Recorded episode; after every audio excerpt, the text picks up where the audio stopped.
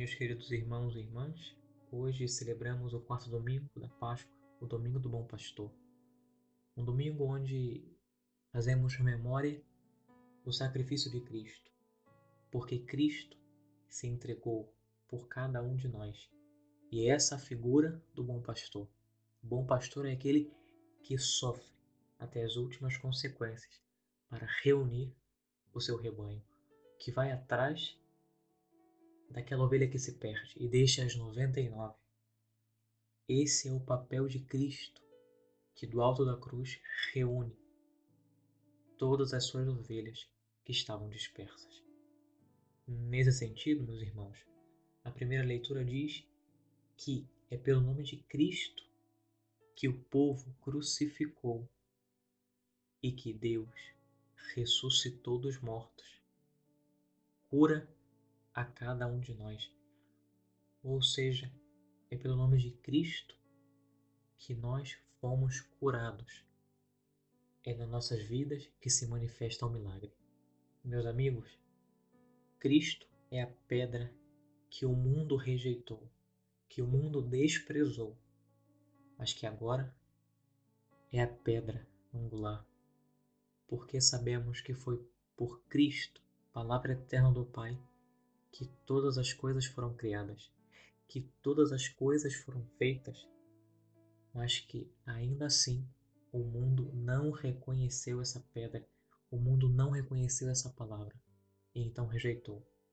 E que agora, de modo muito particular na Páscoa, fazemos memória, atualizamos esse mistério de salvação. E por isso diz também na primeira leitura, que não há outro nome debaixo dos céus pelo qual nós podemos ser salvos, senão pelo nome de Cristo. Pedra angular, pedra onde todas as coisas foram construídas. Ele é o fundamento da nossa vida, da nossa ressurreição, da vida nova que Cristo nos entregou. E ao mesmo tempo é um pedido, é uma missão que Cristo nos dá, que por meio do Espírito Santo nós possamos ser testemunhas dessa pedra angular que é Cristo, sabendo que não estamos sozinhos, senão que o Espírito de Deus nos acompanha e nos fortalece para sermos verdadeiras testemunhas desse amor de Deus, dessa ressurreição que nos alcançou. Na segunda leitura, irmãos, nós vemos que o maior presente que poderíamos receber de Deus é de sermos chamados filhos de Deus. E não só sermos chamados, senão ter a consciência que de fato nós somos filhos de Deus. E por isso essa primeira carta de São João nos convida a contemplar a bondade, a ternura, a misericórdia, o amor de um Deus apostado em levar o homem a superar a sua condição de debilidade, a fim de chegar à vida nova e eterna, onde todas as suas capacidades serão levadas à plenitude, até se tornar semelhantes ao próprio Deus. Cristo quando se encarna, leva a nossa humanidade até Deus, para que desse modo participemos da sua divindade.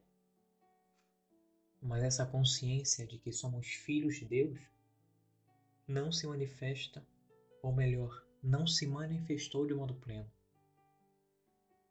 Porque somente no fim dos tempos é que se manifestará de modo pleno, de modo completo, aquilo que seremos, porque ainda vemos de modo parcial essa filiação que nós já possuímos pelo batismo e que será plena no fim dos tempos.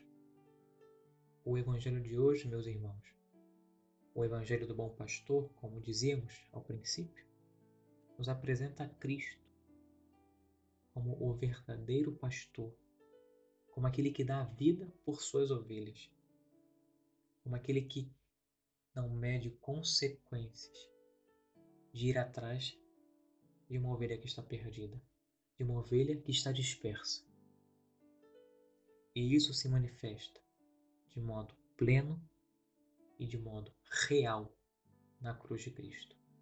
A pior das condenações, que era a morte de cruz, Cristo, de modo livre, de modo obediente ao Pai, se entrega. Ele entrega a sua vida para que nós pudéssemos ter vida nova. Nós que outrora éramos ovelhas sem pastor, passamos a ter um pastor. E não ter um pastor qualquer, um pastor que se aproveita das ovelhas, senão um pastor que verdadeiramente dá a vida por cada um de nós. Porque se pararmos para pensar, nós podemos ter muitos pastores em nossas vidas. O pastor do dinheiro, o pastor da opinião pública, o pastor do triunfo, muitos pastores, mas somente um, que é o próprio Cristo, nos pode dar vida, nos pode dar a paz, nos pode dar a vida plena. Porque Cristo é aquele que nos vem a dar a felicidade. Ele que dá a vida por cada um de nós. E é bonito observarmos que diz o Evangelho de hoje, no seu versículo 16: Tenho ainda outras ovelhas que não são deste redil. Também a elas devo conduzir. Elas escutarão a minha voz, e haverá um só rebanho e um só pastor.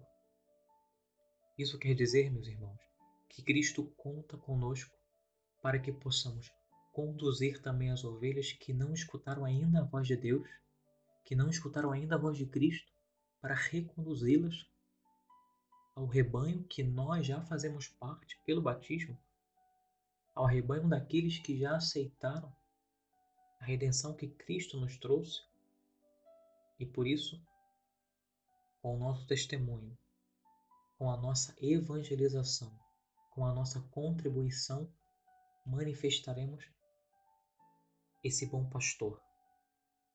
Esse bom pastor que deu a vida por você e por mim. E faremos com que essas outras ovelhas, que estão longe, que estão dispersas, que estão no meio dos lobos, possam chegar até o rebanho que é Cristo. E então, de alguma maneira, nós, nesse papel de evangelização, nós também seremos pastores, porque nós estaremos enfrentando a cultura de um individualismo, a cultura de uma rejeição de Deus, dando nossa própria vida, sacrificando os nossos desejos, sacrificando as nossas vontades para dar a vida ao outro, para trazer o outro até Cristo. Então poderemos dizer como Cristo disse: Ninguém tira a minha vida, eu a dou por mim mesmo, porque Cristo nos dá a liberdade.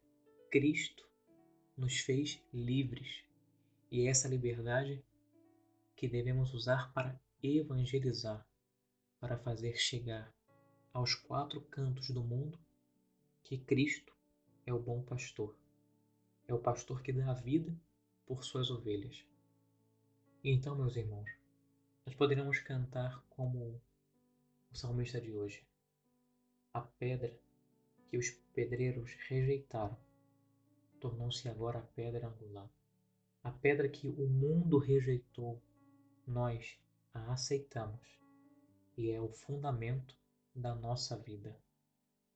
Porque sabemos que o Senhor é bom, que é misericordioso e que nele podemos encontrar refúgio, que nele podemos colocar a nossa esperança, porque ele é o nosso Salvador, é aquele que dá a vida por cada um de nós, é aquele pelo qual todas as coisas foram feitas e por isso nós bendizemos e agradecemos a Deus que nos deu o seu próprio Filho para nos dar vida nova, para nos dar vida em abundância.